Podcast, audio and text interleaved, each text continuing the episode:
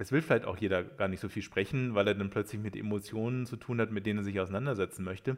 Äh, da geht es den Menschen wie mir, wenn ich äh, mich mit dem Innenleben eines Toasters befassen müsste. Also ich äh, kriege Scroll, wenn ich jetzt eine Elektrik eines Toasters verstehen soll und die kriegen halt Scroll, wenn sie sich mit der Psychologie des Menschen befassen sollen.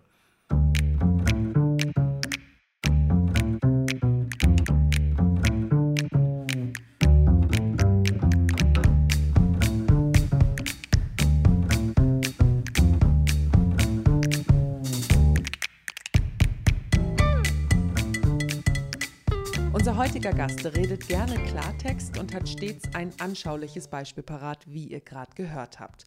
Dr. Axel Koch, Psychologe, Trainer und Professor an der Hochschule für angewandtes Management in Ismaning bei München.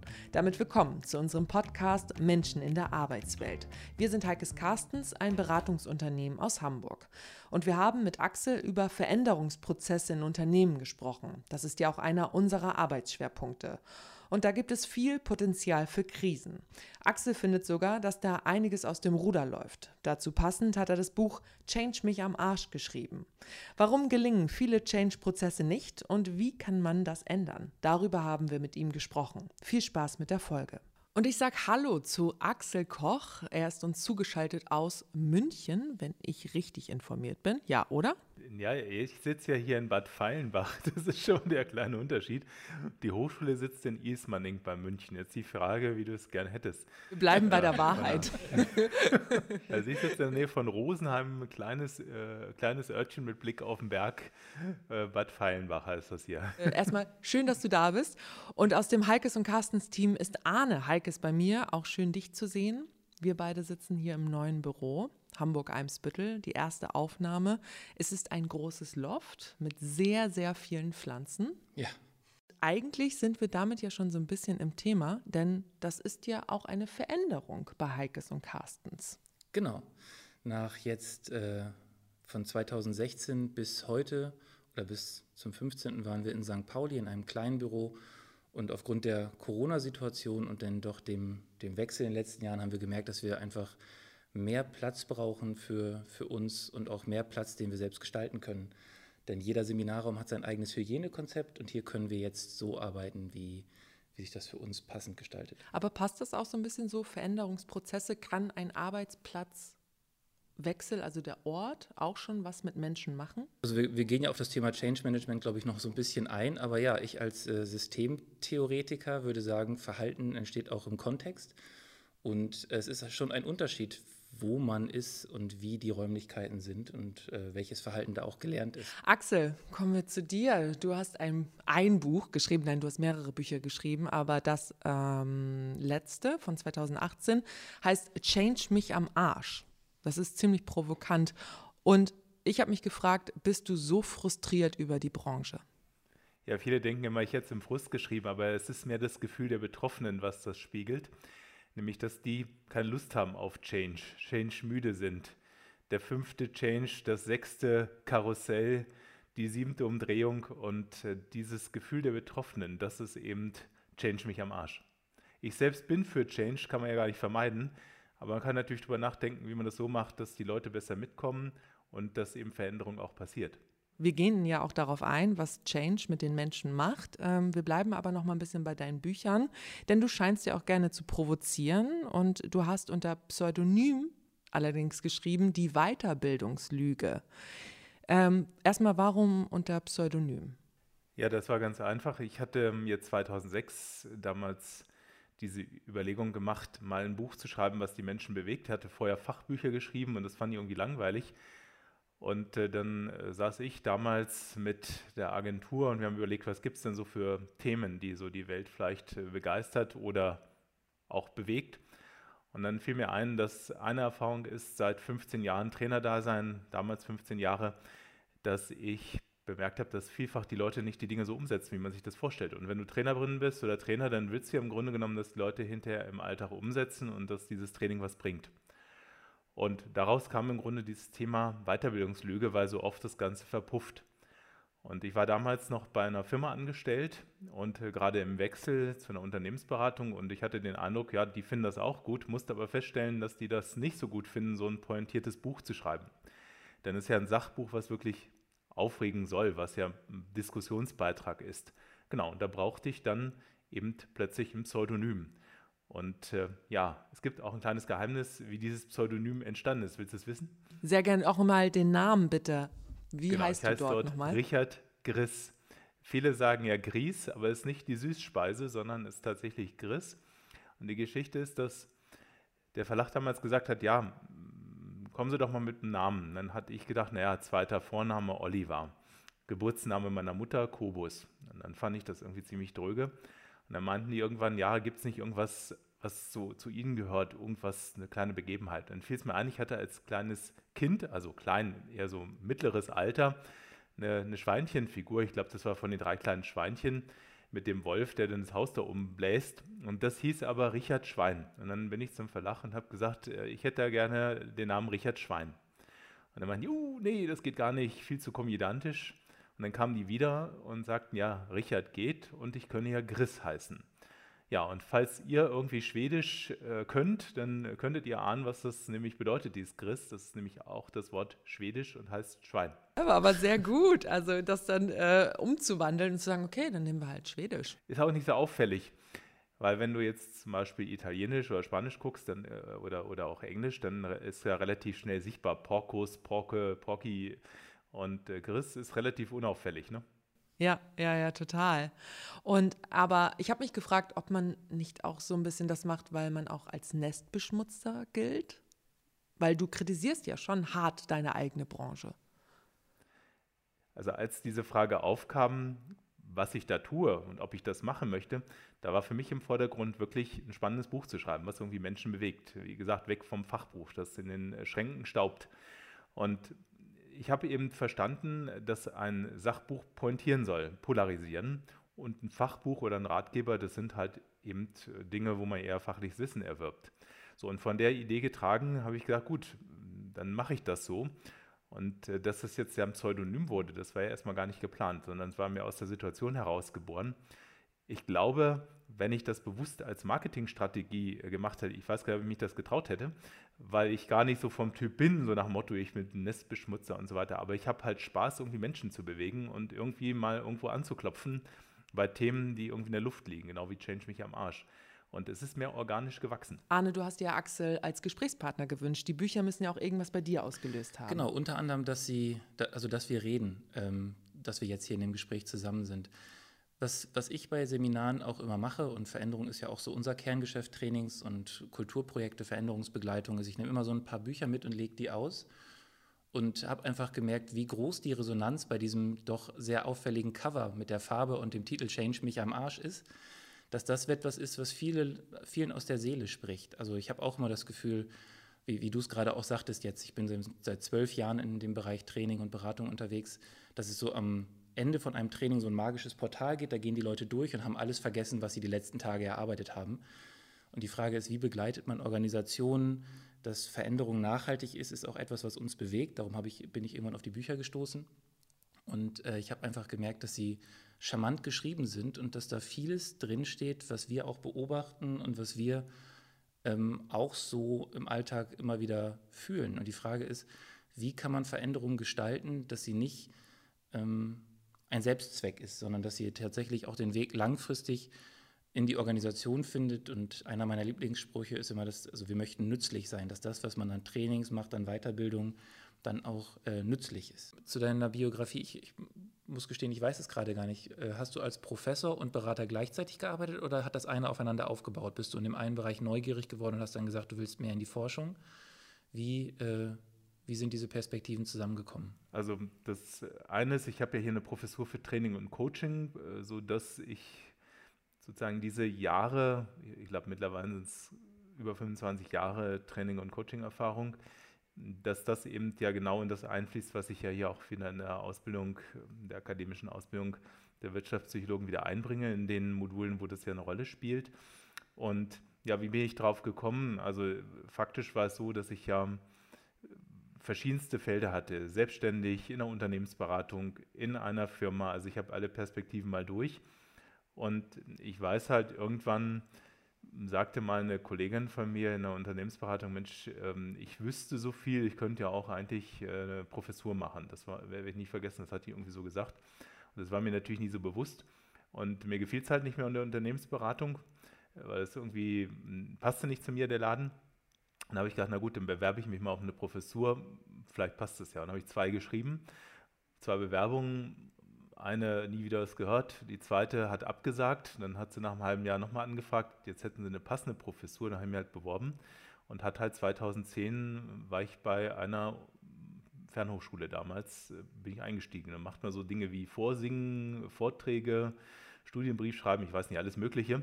Und bin halt so durchgerutscht. Und äh, dann hat es äh, für mich im Grunde genommen, nach gut zweieinhalb Jahren habe ich gemerkt, ich habe da eine Vollzeitstelle gehabt, das passt nicht für mich, weil je länger man nicht mehr was macht, umso mehr verliert man quasi die, den Kontakt in die Praxis. Und dann bin ich halt gewechselt zu der Hochschule für angewandtes Management in Ismaningen, wo ich heute bin. Und äh, da ist genau das System, Lehrende oder auch Professoren sind auf der einen Seite großteils in der Praxis und machen aber auch die Lehre und das tut allen gut. Ich habe mich gefragt, wenn man mal zum Anfang geht, wenn der Kunde sich meldet, mit welchen Erwartungen kommen die denn, wenn die Change Management haben wollen? Axel, wie ist da deine Erfahrung, bevor ich meine erzähle? Ja, das ist auch dieses Beispiel, was du sagst, dass die Leute aus den äh, Seminar- und Schulungsräumen rausgehen und in der Regel ja hoffen, dass das dann irgendwie im Alltag fruchtet. Und jetzt bin ich ja vom Hintergrund äh, Diplompsychologe und schaue sehr stark auf Veränderung im Sinne einer Psychologie. Und da stelle ich einfach fest, dass die meisten Leute bestimmten Mythen aufsitzen. Und ähm, erster Mythos ist, dass es nur Willenskraft braucht und Motivation, um diese Umsetzung zu schaffen. Wenn das so einfach wäre, würden auch Silvestervorsätze besser funktionieren. Also das ist schon mal ein erster Irrtum. Der zweite Irrtum ist, dass jeder Veränderung kann, nur weil er groß und erwachsen ist. Auch das ist ein Irrtum. Das kann jeder für sich checken, wenn er mir überlegt, wann er wirklich gelernt hat, wie Veränderung funktioniert und wie man das bei sich steuert. Und der dritte ja, Irrtum ist das, was das False-Hope-Syndrom beschreibt. Das sind falsche Erwartungen an Veränderungen. Und das kennen wir alle von Diätnahrungsmitteln oder auch Seminarweiterbildungswerbung, nämlich da steht dann immer so sieben Tage, sieben Kilo oder lernen Sie an nur einem Tag perfekte Verhandlungsführung. Also beides ist False-Hope-Syndrom, nämlich ich glaube, es geht schnell, ich glaube, es geht einfach und ich glaube, es gibt riesendicke, fette Effekte. Und diese drei Irrtümer tragen unter anderem dazu bei, dass wir immer wieder frustriert sind. Das ist so ein bisschen das, äh, du sagtest, du bist Diplompsychologe, ich bin so Wirtschaftspsychologe und gelernter Kaufmann, also ich bin so ein bisschen zwischen den Welten. Und ich merke immer wieder, dass diese Erwartungen sind, dass es immer den Wunsch gibt nach einfachen Antworten auf komplexe Probleme. Und dass sich lange Zeit in dieser Branche das verkauft hat, wenn jemand sagt, ich habe eure Lösung. Also das ist auch immer so das Problem, ähm, was, was wir haben, dass wenn wir sagen, Veränderung kostet Zeit, Kraft und Geld, so, das ist nichts, was wir anordnen können, ist es erstmal unattraktiv. Und wir sind ganz oft die Beratungsfirma, die äh, im zweiten oder dritten Change angerufen wird, wenn die Leute merken, dass dieses, äh, wir befehlen das jetzt, wir machen so drei, vier tolle Events und dann wird alles anders nicht funktioniert, sondern wenn es darum geht, Veränderungen langfristig zu begleiten. Also ich merke, dass es ganz unterschiedliche Erwartungen gibt und äh, meine Lieblingskunden sind, wenn man das mal so nennen darf, die, die können und wollen. Also die, die verstanden haben, warum Veränderung wichtig ist, also die das wirklich möchten und nicht das als Feigenblatt einkaufen und die dann auch in der Lage sind, von, von wirtschaftlicher Situation tatsächlich Veränderungen so zu begleiten, dass sie auch die Chance hat, den Weg in den Alltag zu finden. Weil, wenn wir ganz ehrlich sind, ähm, das ist nichts, was man anordnen kann, das braucht ein bisschen Zeit und Ressourcen. Und wie gehst du damit um, wenn ihr merkt, das ist eher ein Feigenblatt? Dann haben wir noch die glückliche Situation, dass wir es uns leisten können, das zu benennen. Also wir haben als einer unserer Werte definiert, dass wir keine Jobs annehmen, um Jobs anzunehmen, sondern die nur annehmen, wenn die eine Chance auf Erfolg haben und wenn wir so arbeiten können, wie wir arbeiten wollen. Ähm, und damit fahren wir jetzt ganz gut, aber das sorgt auch ab und zu für Irritationen. Also wenn wir dann Projekte ablehnen oder auch sagen, das äh, ist unter diesen Parametern sehr wahrscheinlich nicht erfolgreich, dann gibt es doch schon immer mal wieder überraschte Gesichter. Mhm. Wenn ich das auch richtig verstanden habe, was du in dem Buch geschrieben hast, ähm, ich fasse mal zusammen, bei vielen Mitarbeitenden sinkt erstmal die Motivation, wenn es um Change geht. Woher kommt das? Was ist da psychologisch die Komponente?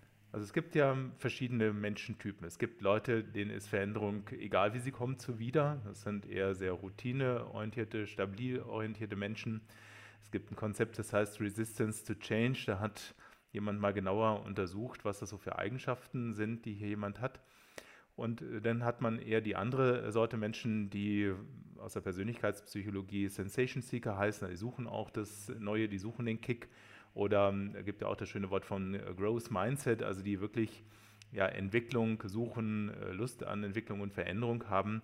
Also da gibt es verschiedene Konzepte und wenn man das jetzt mal löst und man äh, davon ausgeht, dass jemand so normal interessiert ist an Veränderung, dann ist immer die Frage, wie hat er sich denn abgewöhnt, noch Lust auf Veränderung zu haben? Und dann sind wir im Grunde genommen bei den Prozessen, die Menschen in Unternehmen erleben, nämlich dass sie am Anfang vielleicht noch motiviert mit ins Boot einsteigen, dann läuft das nicht so rund, dann gibt es Versprechen, die nicht eingehalten werden, dann wird mitten im Change-Prozess vielleicht nochmal das Ruder gewendet oder äh, Leute erleben, dass das eine noch nicht zu Ende ist, das zweite gestartet oder dass nach zwei Jahren dasselbe nochmal passiert, bloß genau in die andere Richtung. So, das heißt, es gibt da verschiedenste Erfahrungen, die irgendwie Lust auf Veränderung vernichten. Mhm. Und warum wollen Unternehmen sich dann nicht verändern? Also, woher kommt denn das? Also, wieso macht man nicht einen Prozess und ja, nimmt sich dafür Zeit, so wie Arne gesagt hat, und äh, versucht alle mit abzuholen? Du hast ja auch geschrieben, dann kommt äh, der eine Geschäftsführer, will den Change in, nach links drehen, dann kommt der nächste, will nach rechts drehen und dann kommt wieder der nächste nach links. Du hattest irgendwie, ich habe es in Erinnerung geschrieben, ähm, im Schnitt bleiben die nur noch anderthalb Jahre irgendwie, die äh, in der oberen Geschäftsführung oder Management und versuchen dann in denen, das sind 18 Monate, dann versuchen sie einen Change durchzuziehen. Ja, sicherlich äh, gerade so in den börsennotierten Unternehmen, also ich glaube schon so eher die Familien- und Inhabergeführten Unternehmen, das muss man nochmal unterscheiden, weil die in der Regel eher so auf Kontinuität und Langfristigkeit auch setzen und verstanden haben, dass man nicht mal eben von links nach rechts dreht. Ähm, ja, warum ist das so? Im Grunde genommen ist es auch ein mechanistisches Weltbild im Sinne von, ich mache eine Maßnahme, sprich eben eine Change-Maßnahme und dass da ganz oft vergessen wird, was bedeutet das im Grunde genommen fürs Gehirn. Also muss ja im Grunde Datenautobahnen da verändern, wie uns die Hirnwissenschaftler lernen und gleichzeitig, was bedeutet das für die Psyche der Menschen, wie, was bedeutet das im Sinne vom, vom Gehirn, ich muss ja erstmal motiviert sein, mich überhaupt auf den Weg zu machen. Da sind die Menschen verschieden, den einen motiviert es, den anderen nicht. Und dann müssen die Leute noch auf der Strecke bleiben, um es lange genug auszuhalten und durchzu, durchzuarbeiten, bis sie ankommen mit einer Gewohnheitsänderung, wo man jetzt auch aus einer Coaching- oder Veränderungspsychologie heraus äh, sagt, na mindestens mal so ein halbes Jahr kann man schnell rechnen, je nach Muster. So, und das wird halt prinzipiell übersehen, weil man nicht die Zeit hat, äh, weil man nicht Lust hat, weil man es nicht weiß, äh, verschiedene Gründe. Arne, du nix. Ja, ich, ich kann das alles unterstreichen. Also das Schöne ist ja, wir, wir können uns jetzt sehen, während wir sprechen. Ihr könnt uns nachher alle zuhören. Ähm, ich, ich finde auch schwierig, dass bestimmte Begrifflichkeiten irgendwann so besetzt sind. Eigentlich ist ja Gesellschaft und Organisation immer im Wandel mit unterschiedlichen Schwerpunkten. Also ich finde, das, was wir oft versuchen, ist auch die Führungskräfte dahingehend zu sensibilisieren, dass es jetzt nicht ein Change-Projekt gibt, das es gibt durchzudrücken, sondern darauf sich einzustellen, dass Veränderung zum Alltag gehört, dass sich Rahmenbedingungen verändern. Ähm, also dass das eher so eine Art Normalität wird. Aber es gibt auch eine Sache, da wollte ich noch kurz darauf eingehen, was ich tatsächlich viel beobachte. Und das ist so eine Strategie auf Mitarbeiterebene, wenn ein neuer Geschäftsführer kommt oder ein neues Change-Projekt initiiert wird, dass die erstmal abwarten, ob sich das im Sande verläuft. Also viele, besonders in Konzernebenen, da gibt es so viele Change-Projekte oder so viele Veränderungsprojekte, ähm, dass Mitarbeiter, also mir dann auch in persönlichen Gesprächen oft sagen, ja, ja, ich mache jetzt hier mal ein bisschen mit und dann ignoriere ich das eine Weile und wenn ich Glück habe, verschwindet das alles wieder. Also dass auf Mitarbeiterebene sich oft so dieses, dieser, dieses Misstrauen, was passiert da, schon wieder ein Prozess, ähm, dass die einfach mal warten, was passiert. Das konnte, konnte ich schon oft beobachten. Aber das kommt ja schon fast, also ein bisschen spitz, aber wie eine innere Kündigung ein bisschen gleich, oder? Weil mir das doch dann einfach egal ist und ich lasse es so ein bisschen über mich ergehen. Ja, kann sein, aber was halt ganz viel passiert ist, und das ist das, was, in den, was ich in den letzten Jahren beobachtet habe, ist, dass äh, tatsächlich diese Veränderungsprozesse nicht Also dieser Wunsch, ich kann Veränderungen anordnen, dann passiert die. Und dann klappt es nicht, dann ordne ich was anderes an, dann passiert das. Also diese Projekte wirklich zu steuern, langfristig zu planen, die Leute mitzunehmen und zu überlegen, was heißt das denn jetzt? Ähm, daher ist gut, wenn wir gleich noch auf die Methode zurückkommen. Wir haben die tatsächlich letztens mal in einem größeren Projekt angewandt und dann kann ich ein paar Erfahrungswerte teilen. Die Transferstärke. Die Transferstärke-Methode, genau. Von, von Axel. Du hast ja nicht nur Bücher geschrieben und kritisiert, schlauerweise hast du dich auch hingesetzt, du bist ja Wissenschaftler auch, und hast äh, ein Konzept erarbeitet. Das heißt die Transferstärke-Methode. Ähm, kannst du einmal so auch wissenschaftlich erklären, wie du da vorgegangen bist und was die Methode beinhaltet. Ja, rein wissenschaftlich war die Ausgangsfrage, was macht dann Menschen aus, die besonders gut Veränderung umsetzen können, also Verhaltensänderung. Und äh, dann findet man sehr viel Literatur natürlich, viel Forschung.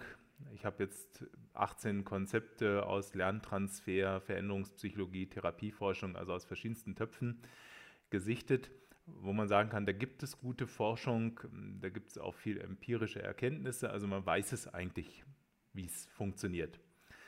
So, und äh, ich habe dann damals ganz handwerklich, psychologisch einen Fragebogen draus gemacht, weil ich gesagt habe, ich möchte gerne messen, dieses Konstrukt, wie die Psychologen ja so schön sagen, das Konstrukt Transferstärke. Konstrukt ist ja ein gedachtes äh, Konzept und habe dann entsprechend versucht, das zu erfassen. Und dann macht man auch handwerklich solche Dinge wie Faktorenanalysen, sprich Berechnungen, äh, gibt den Fragebogen ganz vielen Menschen, äh, macht statistische Berechnungen, guckt nach Zusammenhängen und all solche Dinge. Und ähm, am Ende kam dann eben ein faktorenanalytisches Modell heraus, also aufgrund von Daten, aufgrund von Befragungen von rund 2500 Leuten, Weiterbildungsteilnehmer, Trainingsteilnehmer. Und daraus ist im Grunde dieses Transferstärke-Modell entstanden. Also ein bisschen wie beim äh, Weinkelter. Ne? Du tust die, die äh, Trauben irgendwie rein und unten kommt dann eben das Destillat raus. In dem Fall halt der, der Traubensaft wird dann zum Wein. Und daraus ist dieses Modell entstanden, wo ich jetzt sage, wenn Menschen nur wüssten, wie sie sich steuern müssen, was wirkliche Stellhebel sind, um sich selbst besser und erfolgreich und nachhaltig zu verändern, dann können sie es ja auch lernen. Gibt ja genug Wissen dazu.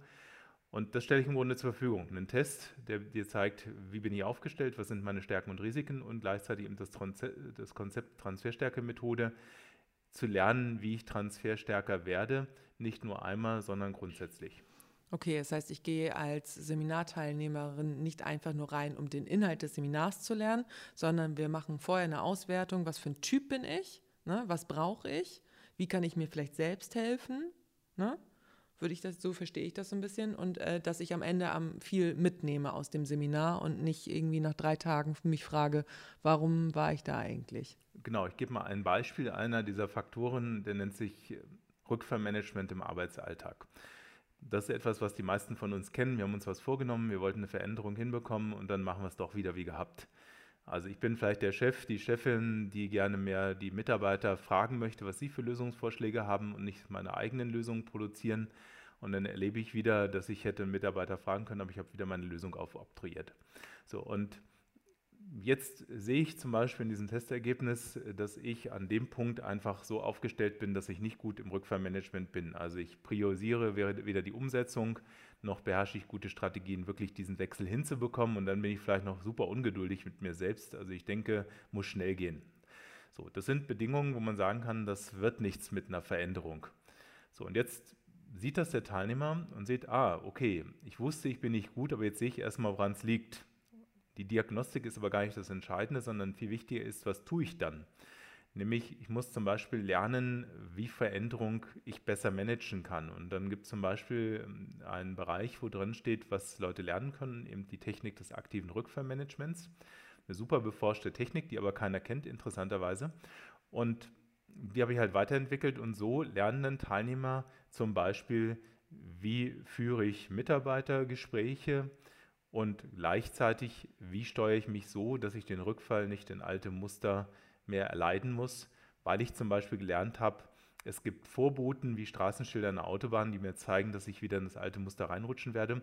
Und wenn ich das weiß und erkenne und weiß, was ich dann tue, dann schaffe ich besser die Kurve, sprich die Verhaltensänderung. Und mit der arbeitet ihr bei Heikes und Carstens? Genau, das, das Schöne an der Systemtheorie ist ja, dass man sich links und rechts bedienen kann und gucken kann, was funktioniert. Und wir haben äh, als ein Praxisbeispiel in der Anwendung ähm, erstmal einen größeren Veränderungsprozess begleitet mit einem Kooperationspartner. Und was, was Schritt 1 war, war erstmal diesen Veränderungsprozess mit den Mitarbeitern zu erarbeiten und mit den Führungskräften, damit die Leute verstehen, warum machen wir das Ganze. Also nicht anordnen, sondern zu sagen, okay, wir entwickeln das gemeinsam. Und dann haben wir anhand der äh, Transferstärke-Methode einen, einen Leitfaden, also in etwas abgewandelter Form. Die Mitarbeiter haben keinen Testdurchlauf, aber einen Leitfaden entwickelt. Was kann ich machen, wenn das passiert? Was kann ich machen beim Thema Rückfallmanagement? Und zu den Unterpunkten des, der, der Transferstärke-Methode. Ähm, und diese Kombination aus dieser Praxisnähe am Ziel mitarbeiten und der Sicherheit, die natürlich immer ein wissenschaftlich ausgearbeitetes Konstrukt gibt, und auch Handlungsempfehlungen. Und das, das äh, gefällt mir ja an, an, an deiner Literatur auch so, dass sie praxisnah ist. Das heißt, also man kann es auch nicht Psychologen gut nahebringen. Ähm, Leuten aus der Wirtschaft haben Freude daran, diese Bücher zu lesen. Die lesen es ja noch aus einer anderen Perspektive. Aber diese Kombination aus diesem Konstrukt und unserer Art, die Leute mitzunehmen, hat dafür gesorgt, dass tatsächlich dieser Prozess jetzt sehr nachhaltig in diese Organisation läuft und die Widerstandsenergie, die natürlich immer irgendwo ist, schmilzt weil sie merken, okay, durch diesen, diesen sehr achtsamen Weg, durch diesen, diese Unterstützung, die die Menschen bekommen, äh, findet tatsächlich dieser Prozess gerade in einem ganz angenehmen Tempo, aber wie ich finde, und jetzt kommt dieses etwas verbrannte Wort, nachhaltig, sehr nachhaltig statt. Also man kann jetzt immer nachsteuern, gucken, wo können wir besser werden, aber es gibt keine Widerstände mehr gegen diesen Prozess. Okay, das ist jetzt ein äh, positives Beispiel, Beispiel mit der Methode. Ja. Aber würdest du jetzt sagen, ich mache jetzt mal das Feld auf, lass uns diskutieren, gibt es auch Schwächen im Alltag von der Transferstärke-Methode? Naja, ich finde, jedes theoretische Modell ist ein Erklärungsmuster für menschliches Verhalten oder gibt eine Option, Dinge zu verändern. Und dann gibt es immer noch wieder andere, die anders gucken. Ich glaube, losgelöst zu sagen, äh, hier ist ein Buch, jetzt macht ihr die Veränderung und das kriegt ihr alleine sicher gut hin, weiß ich nicht, ob das funktioniert. Also wäre vielleicht mal dein, deine Perspektive, Axel also was für Feedback du da bekommst zu dieser Methode. Wir haben gemerkt, dass sie in diesem Setting eingebaut und durch uns eingeführt äh, uns wahnsinnig in unserer Arbeit hilft und unterstützt und dafür sorgt, dass Mitarbeiter viel mehr Vertrauen in diese Prozesse haben, weil es wie so eine Art Leitfaden ist. Hm, okay, klar, das eine ist die Theorie, das andere ist immer noch die Praxis und die Menschen, die sie auch wieder ausführen. So, das seid ihr. Wie ist das Feedback auf die Methode? Das erste ist, dass die Menschen schwer sich tun, es in zwei Schienen zu betrachten. Also im Grunde sind wir gewohnt, im Was der Veränderung zu denken. Also ich mache mir Gedanken, dass ich vielleicht Workshops ähm, effizienter moderieren möchte. Oder ich mache mir Gedanken, ich möchte Konflikte frühzeitig ansprechen. Oder ich möchte Mitarbeiter äh, um ihre eigene Lösung äh, anfragen. So, das ist das Was der Veränderung. Da sind wir alle gewohnt. Äh, wo die Leute nicht so gewohnt sind, und das ist durchaus gewöhnungsbedürftig äh, einer Transferstärke-Methode, ist das Wie der Veränderung. Also wie muss ich mich steuern, um anzukommen. Deswegen habe ich da das Bild von zwei Schienen. Ne? Schiene 1, was, Schiene wie ist die zweite Schiene.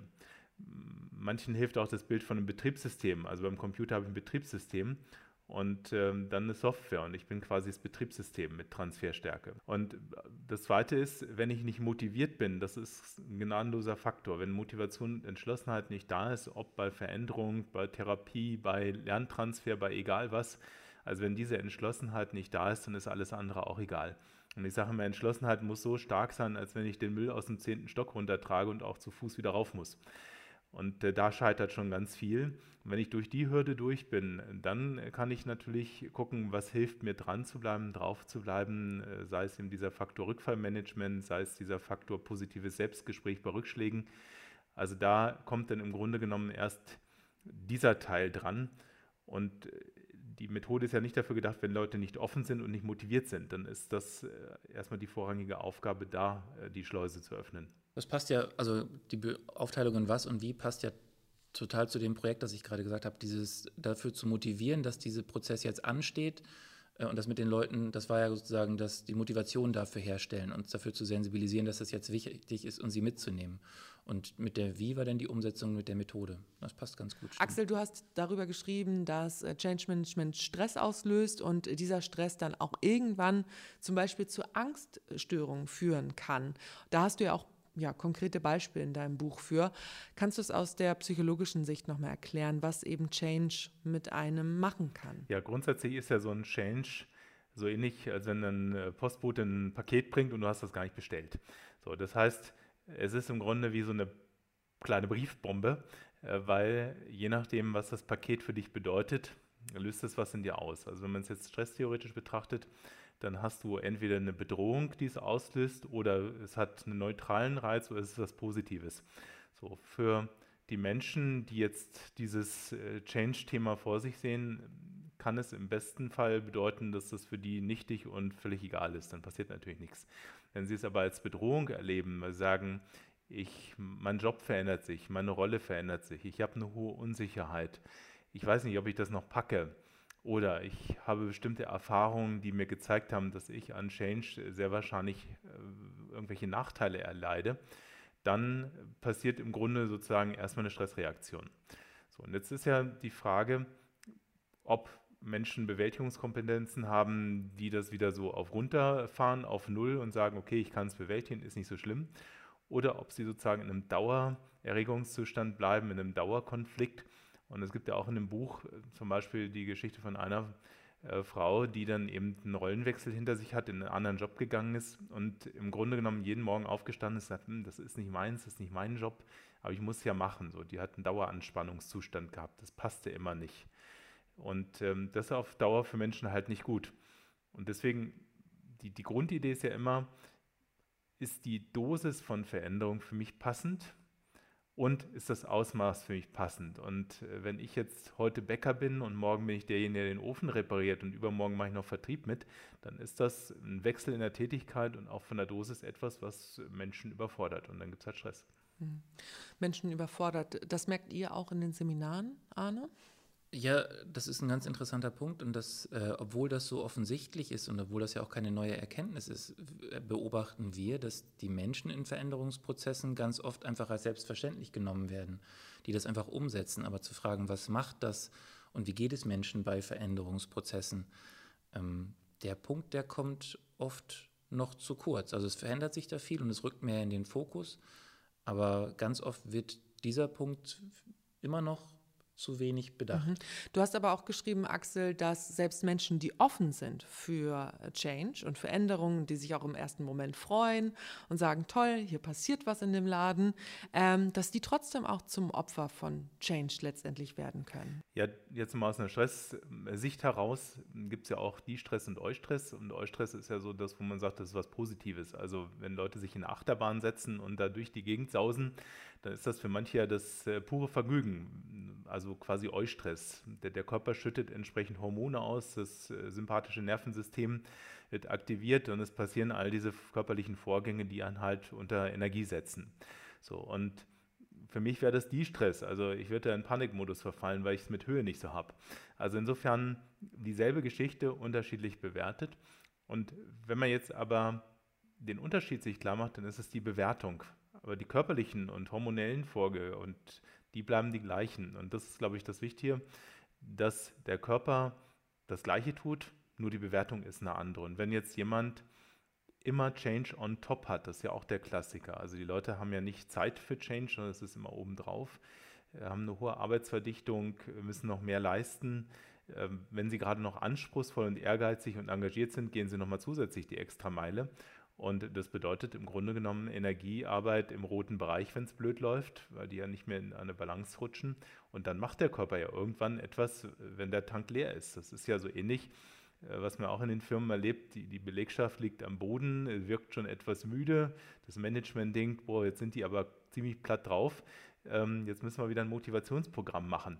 Und äh, dieses Dauerlaufen im roten Bereich, das tut halt nicht gut. Ich würde da gerne nochmal konstruktiv drauf schauen, wenn das okay ist. Mich würde ein Tipp interessieren, wenn mich ein Change jetzt betrifft. Mein Arbeitgeber hat gesagt, ab, ab äh, Mai ähm, arbeiten wir mit äh, Abteilung X zusammen und ihr müsst in diesen und diesen Teams arbeiten und ihr habt keinen eigenen Arbeitsplatz mehr. Ihr arbeitet jetzt in diesen, an diesen großen Tischen alle zusammen. Das ist eine wahnsinnige Veränderung und vielleicht hat sich noch mein Arbeitsfeld verändert. Und ähm, was gibt es da für Möglichkeiten? Man muss natürlich bereit dazu sein, aber ähm, dass der Change mich nicht so, so übermannt, weißt du, sondern dass ich da vielleicht, ja, resilienter bin. Dann fange ich mal an. Also es gibt da verschiedene Ebenen. Was mein Arbeitsalltag viel ist, ist die Arbeit mit Führungskräften. Mhm. Und da äh, geht es erstmal darum, dass man verdeutlicht, was Führung für Auswirkungen auf Mitarbeiter hat. Mhm. Das heißt, also ich versuche mit den Führungskräften daran zu arbeiten, dass sie diesen Change-Prozess positiv gegenüberstehen und sich all die Informationen holen, die sie brauchen, um zu verstehen, warum das ist. Ähm, und die Führungskräfte dann im Coaching zu begleiten und zu gucken, wie gibt es Widerstandsenergien dagegen, wo kommen die her und was können wir tun, sodass ich als Führungskraft Ressource für meine Mitarbeiter sein kann, dass ich da stabilisieren kann, im Prozess Orientierung geben kann. Das ist so das, was ich viel dann im Coaching mit den Führungskräften mache. Also Verständnis für den Change-Prozess zu oder für den Change-Prozess zu sensibilisieren und wenn es Widerstandsenergie dagegen gibt, zu gucken, wo kommt die her, weil in meiner Rolle Führungskraft muss ich es ja kommunizieren. Mhm. Das ist das eine. Und auf Mitarbeiterebene ähm, bin ich immer wieder erstaunt, wie viel Mitarbeiter mittragen und wie du gerade sagtest, die extra Meile gehen, wenn sie wissen, warum sie das tun. Also Change anordnen ist keine gute Idee. Zu erklären, mit den Mitarbeitern zu reden, über Ängste und Sorgen zu sprechen und den Mitarbeitern die Möglichkeit zu geben, äh, Fragen zu stellen. In welchen Formaten auch immer. In der Corona-Zeit ist sowas viel online passiert. Mhm. Ähm, also da zu gucken, wie kann ich die Leute erreichen. Aber ich habe ganz oft positive Rückmeldung bekommen, wenn wir den Prozess sehr transparent gemacht haben. Dann gab es immer Angst von Geschäftsführung. Was ist, wenn wir das denn alles, wir haben noch keine Antworten auf alles, wenn wir das jetzt schon kommunizieren. Ich so, nehmt die Leute mit, dann wissen die, wo die sind. Und in meiner Welt ist immer Ehrlichkeit und Transparenz wert am längsten. Und dann verstehen Menschen auch, warum Prozesse sind. Und also den, den Angst und Sorgen Kanäle geben. Das ist so das, was ich in meiner Rolle als Umsetzer dann auf der anderen Seite mache. Axel, dann vielleicht nochmal an dich gestellt. Gibt es so Werkzeuge, die man ähm, ja, sich antrainieren kann, wenn sowas auf einen zukommt, wenn der Arbeitgeber einen großen Veränderungsschritt einleitet aus äh, psychologischer Sicht, den wir jetzt mitgeben können? Ja, ich würde mal ein Beispiel äh, von, äh, von mir selbst geben. Also vor ein paar Jahren gab es bei uns in der Hochschule die Entscheidung, dass wir schon recht früh die ganzen Lernplattformen mit ganz viel Videomaterial bestücken, was man jetzt ja quasi so standardmäßig hat. So, da hat sich nie einer vor die Kamera gestellt, da hat auch nie jemand groß Videos produziert. Und dann war im Grunde der Change, wir produzieren Lernplattformen mit, mit ähm, Erklärvideos, Professoren stellen sich vor entsprechende Studiokameras und so weiter und so fort, schreiben Drehbücher und dieser ganze äh, Teil, der da noch dranhängt. So, und die erste Frage, die sich hier dann immer stellen müsste, ist ja, was ist so die erste emotionale Reaktion darauf? Ich kann sagen, dass, glaube ich, die erste Reaktion ist, boah, was für ein Aufwand und wann soll ich das noch machen in meiner Zeit? So, das hatte ich auch so. Ähm, das heißt, das erste Tool oder Werkzeug, wenn du so willst, ist die Frage, mit welcher Haltung reagierst du drauf? Also was ist der Denkrahmen? Was ist deine Sprechblase über deinem Kopf? Und wenn die Sprechblase in dem Fall heißt, ich habe da keinen Bock drauf und ich weiß noch nicht, wann ich das tun soll, weil mein Arbeitstag ist eh so voll, äh, dann ist das eine andere Sprechblase, als wenn jemand sagt, ich kann gar nicht gerade aussprechen und ähm, ich fürchte mich, dass die Leute hinter sich totlachen, wenn ich da rede. Der braucht eine andere Lösung. Und das ist das, was äh, du ja auch sagst, ist diese spezielle Individualität. Und der dritte sagt, ich habe Sorge, dass mein Netz irgendwo als Geistervideo durch die YouTubes wandelt. So, und dann muss ich ja mir die Frage stellen, wie kann ich sozusagen dafür eine Lösung finden für dieses spezifische Problem, weil für die drei nicht die gleiche Lösung funktioniert. Also Individualität ist die eine Botschaft. Ähm, das zweite, was ja so psychologischen Punkt ist, ist dieses Thema Gewinn des Nichthandelns. Sekundärnutzen nennt man das auch ganz gerne. Also sich dieser Frage zu stellen, was ist der Vorteil, sich nicht zu verändern? Und äh, wenn es in dem Fall Bequemlichkeit ist, was ja durchaus ein gängiges Modell ist, äh, dann wäre die Frage, äh, gibt es überhaupt was in mir selbst, was mir einen Leuchtturm vor Augen bringt, dass ich Lust habe, überhaupt mich in die Richtung zu bewegen? Und wenn es da keinen Leuchtturm gibt, dann äh, bleibt ja nur noch Schmerz. Das will ja keiner. Und wenn es keinen Schmerz gibt und keinen Leuchtturm, dann, dann, kann man im Grunde auch aufhören und sich nicht weiter damit beschäftigen. Und die dritte Version einer Lösung deutet sich an im Sinne, wie viel Prozent Einfluss habe ich auf die Situation? Also bin ich Opfer oder Gestalter? Und äh, ich mache immer wieder die Erfahrung, dass mehr Gestaltungsspielraum da ist, als die Leute erkennen, wahrnehmen und sich zugestehen. Deswegen finde ich eine nützliche Frage, wie viel Prozent Einfluss habe ich jetzt auf die Situation und wie nutze ich den? Ja, das stimmt. Ich musste gerade schmunzeln. Also das sind diese Sprechblasen, die beobachte ich auch sehr oft. Ich sage mal, in den, in den, wenn ich nochmal ein Buch schreibe, das hat drei Kapitel, hinschauen, aushalten und Verantwortung übernehmen äh, die meisten Leute wollen ja gar nicht sehen, was in ihrer Sprechblase steht. Und wenn sie dann hingucken, sowas wie, ich habe Angst, dass meine Sachen im Internet gezeigt werden, ist ja nun auch als Professor vielleicht nicht so leicht auszusprechen. Aber das ernst zu nehmen, was in diesen Sprechblasen steht, da dann hinzugucken und den Leuten dann zu helfen, dann in Verantwortung zu gehen, zu überlegen, was kannst du denn machen, damit das für dich ein guter Prozess wird? Also was kannst du tun, um, um da dann, äh, wenn du diese Sorge hast, kannst du dein Material anders zur Verfügung stellen. Also dann immer in diesen Lösungsfokus zu kommen. Ähm, aber das mit den Sprechblasen ist schön. Dass, äh, wenn ich darf, dann nehme ich mir das Bild mal für die eine oder andere Erklärung, äh, wenn ich dann wieder im Einsatz draußen bin. Ja, gerne. Und ich meine, muss ich ja klar machen, diese ganzen Fragen, die du und ich jetzt hier aufgeworfen hat, die man sich selbst stellen kann oder auch anderen, das ist genau die Zeit fürs Gespräch.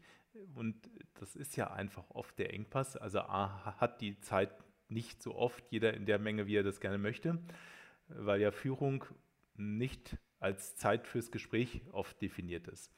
Und das Zweite ist, es will vielleicht auch jeder gar nicht so viel sprechen, weil er dann plötzlich mit Emotionen zu tun hat, mit denen er sich auseinandersetzen möchte.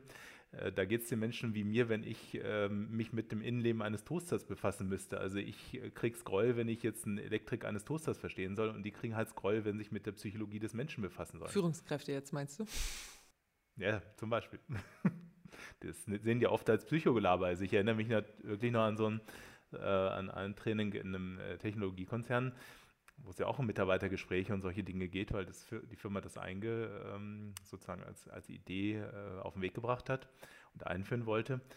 Und ähm, da ist ja oft so dieses, ich bin ja nicht der Psychologe von Mitarbeitern, die sollen arbeiten. Ne? Ja, ich sage immer aus Spaß, äh, Führungskräfte haben keine Gefühle, die haben Kompetenzen. Ne? Klingt doch gut. Erlebe ich immer ganz, ganz gerne, dass das tatsächlich wirklich auch bedrohlich ist und oft noch als, als Schwäche gesehen wird, das auszusprechen in vielen Köpfen. Und naja, die, also die Negativbeispiele sind ja oft auch unterhaltsam, aber mich hat mal eine Führungskraft gefragt, so wie lange muss ich denn jetzt mit meinen Mitarbeitern reden? Ich so, ja, so lange, bis die zufrieden sind. Und dann, die sind ja aber nie zufrieden, dann komme ich ja zu nichts. Ich so, ja, da, daran sollten wir jetzt mal arbeiten. Also die, die, die Frage ist, was braucht es denn? Und das ist, um, um Veränderungen nachhaltig zu machen. Das ist ganz unterschiedlich. Ne? Einige Leute nimmt man sofort mit und andere muss man ganz, ganz viel Zeit aufwenden.